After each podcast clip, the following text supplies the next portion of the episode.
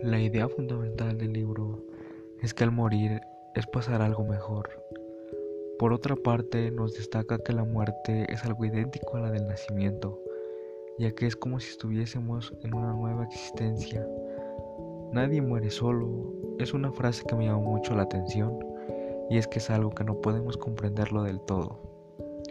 La muerte puede tener diferentes perspectivas desde cada persona, y es que nadie sabe con exactitud qué es lo que pasa después.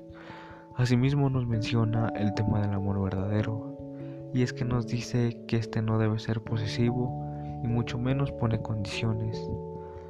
Con todo esto, mientras vivamos una vida de amor total, nosotros podremos estar sanos y además seremos capaces de cumplir las tareas y fines que se nos han llegado a asignar.